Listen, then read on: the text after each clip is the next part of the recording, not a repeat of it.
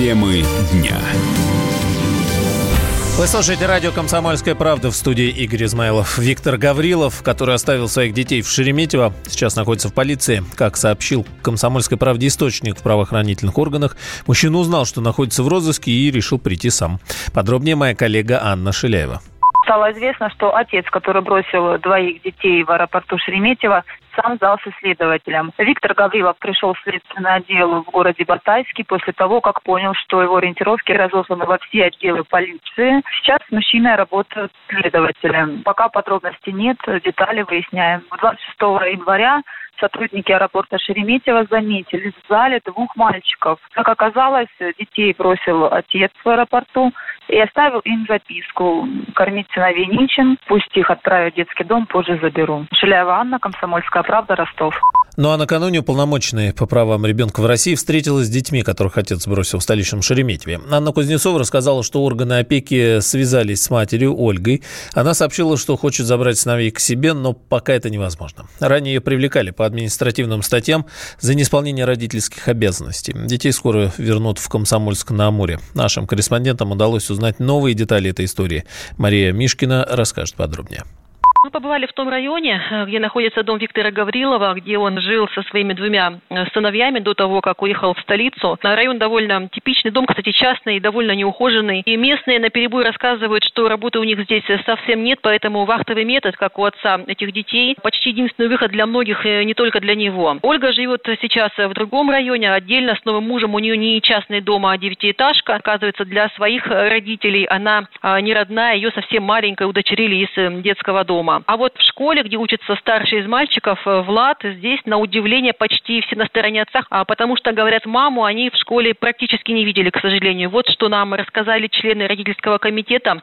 На самом деле мы не знаем, что у них там было с мужем. Приятелям она жалует, что он ее колотит. Но поймите, Оля сама сложный человек. Вот и Виктор тоже сложный. Как-то столкнулась э, с родителями, с приемными. Но они говорят, что очень с ней намучились, когда она росла. Она ведь раньше-то сбегала тоже. Они ее искали. Как же все-таки дети оказались в приюте? Первый раз он сдал их туда, когда уезжал на вахту, у него просто не было другого выхода. Жена его была в неизвестном абсолютно э, месте, у него у самого здесь родственников нет, а он должен был зарабатывать. И э, поэтому он определил их, это даже не приют, а некий социальный центр, где живут и дети, и взрослые, которые оказываются в трудной жизненной ситуации. Потом их, соответственно, забрал. Потом дети оказались в приюте еще раз. Но самое интересное, что сдала их туда сама школа. Об этом знал весь класс, и вот что здесь э, рассказали. Виктор работал в охранных фирмах. Говорят, что вот он в Южную Корею в прошлом году, в апреле прошлого года ездил. Тогда он попросил уже вот Олю, они уже три года назад как а, развелись, он попросил ее побыть сыновьями. Она какое-то время провожала их в школу, где-то дней 10. А потом, представляете, она положила ребенку записку и сказала, что вот ну не может она забирать детей из садика и школы. Мы, конечно, всех родителей знаем, но мы не можем отдавать кому-то там, кому она доверяет. Поэтому вот и определили детей в приют. Отец, когда узнал вот об этом, он сразу же с вахты вернулся. Когда отец и мать этих детей разводились, э, Ольга с Виктором, до таких у них острых эм, отношений дошла ситуация, что отец запретил бабушке с дедушкой общаться с внуками. И когда дети оказались в приюте, бабушка с дедушкой пытались их навещать, и действительно им это удалось, они привезли гостинцы, сладости, вещи. Виктор, когда узнал об этом визите, написал официальное абсолютно письмо, оставив э, в этом социальном учреждении о том, что он запрещает кому бы то ни было, в частности бабушке и дедушке, видеться с внуками и главным мотивом стало то, что они своим внукам, по сути, по крови не родные. Тем временем дети скоро вернутся из столицы, из Москвы в Комсомольск-на-Амуре. Об этом нам рассказал Иван Лаврентьев, представитель пресс-службы администрации Комсомольска-на-Амуре. Сейчас мы совместно с Министерством социальной защиты правительства Хабаровского края, адмусменом по защите детей Хабаровского края проработали вопрос по поводу переправки детей сюда обратно в Комсомольск-на-Амуре, потому что у мальчиков есть мама, билеты закуплены, оформляется доверенность на детей для того, чтобы сопровождающие лица, это будут работники Министерства социальной защиты правительства края, выехали в Москву по доверенности области а, забрали детей и привезли их в Комсомольск на Амуре. А, ну и, пожалуй, последнее. Чаще других разби... Э, родительские разборки наблюдают сотрудники службы судебных приставов. И здесь, конечно, говорят, что в большинстве случаев битвы за детей это не желание родителей быть со своими сыновьями, с дочками, а все-таки унизить и раздавить друг друга. Мария Мишкина, Комсомольская правда. Что в лоб, что по лбу. В Новосибирске разразился скандал. В социальных сетях активно обсуждают пост возмущенного родителя. По словам отца, учительница поставила однокласснице его дочке оценку прямо на лоб и расписался еще. А все потому, что девочка забыла дома дневник всего-то. Комсомольская правда пообщалась с сибиряком, который попросил не называть его имя. Он рассказал, что педагог довела ребенка до слез. Получилось как? Был, по-моему, диктант по математике или что-то такое, там какая-то зачетная работа. То есть ребенок написал на отлично. Но так как ребенок забыл дневник, учительница решила, что она вправе ей на лбу это нарисовать, эту пятерку. И нарисовала. Я сейчас как раз готовлюсь к встрече с директором в среду, а, изучаю закон об образовании, да и так пару статей из устава школы, которые нарушил учитель. Ну вот пойду, видите, а я еще на эмоциях позвонил, да там поругался с учительницей, да еще и пару раз матерков отпустил ее адрес. Вот, конечно, были бы фотографии, я бы уже в прокуратуру бы написал.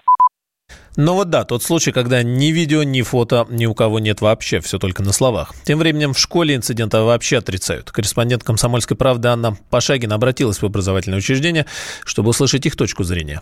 Мы дозвонились до школы, в которой произошел инцидент. Они сказали, что узнали вот от родителей, да, которые почитали новость на сайте и стали звонить, выяснять, узнавать, в чем причина. В школе не в курсе, не понимали вообще, о какой ситуации идет речь. Учителя говорили, что такого не было. Потом выяснилось, что папа это, да, звонил там немного выпивший этой учительнице, и у них состоялся какой-то неприятный разговор. Связались с главой родительского комитета, которая рассказала, что девочка стала хуже учиться, учиться. И да, у этого папы с учительницей был неприятный разговор. Таким образом, либо девочка это все выдумала, что такого не было на самом деле, либо, может, там папа как-то счеты сводит с учительницей. То есть все отрицают, э, говорят, что с детьми разговаривали, что не было такого, там, у кого-то подвоя детей, да, грубо говоря. Их каждого отвозили и спрашивали, был такой, не было. Дети говорят, нет, мы не видели, такого не было. Анна Пашагина, Комсомольская правда, Новосибирск. Количество киберпреступлений в России растет почти 300 тысяч только в прошлом году. Это на две трети больше, чем в 2018. При этом в полиции признают, что 98% таких преступлений вообще не раскрываются, а около половины из них относятся к категориям тяжких и даже особо тяжких. Эксперт по кибербезопасности Михаил Фрибин уверен, главная проблема – некачественная защита финансовых сервисов. У нас расширяется применение финансовых информационных технологий. Зачастую раскрытие преступления зависит от качества сервисов и от защиты сервисов, которые разработаны непосредственно лицами, предоставляющими финансовые услуги. Сложность раскрытия связана именно с тем, что, во-первых, не все сервисы защищены должным образом. Второе, есть масса способов даже при возможности, скажем так, найти способ или технологию, как это было снято, нет возможности данные деньги вернуть, задержать тех, кто их снимал. Существенная часть сервисов не обеспечивает полную безопасность. Также, что позволяет как, своровать деньги у клиентов данных сервисов, так и вывести эти деньги с точки зрения преступников эффективно. Главная проблема кроется в том, что многие разработчики финансовых сервисов реально уповают на правоохранительные органы, на их способности, в то время как они должны заботиться о безопасности своих клиентов в первую очередь самостоятельно, чем многие не занимаются. 28 января отмечают Международный день защиты персональных данных. То есть вот, получается, сегодня такой день. По информации отчет компании развития цифровой идентификации, так компания называется, за последние 4 года в мире в руки мошенников ушло более 8 миллиардов записей личных данных. В России почти 90% случаев утечек произошли по вине сотрудников компании и организаций, которые работают с данными персонала и клиентов. Ну а во всем мире этот показатель ниже – 56%. Самые осведомленные эксперты, самые глубокие инсайды, самые точные прогнозы. Точные прогнозы. Знаем все лучше всех. Ведущие. Неудержимый Мардан и прекрасная Надана Фридриксон. Первая радиогостинная «Вечерний диван» на радио «Комсомольская правда». Два часа горячего эфира ежедневно по будням в 6 вечера по Москве.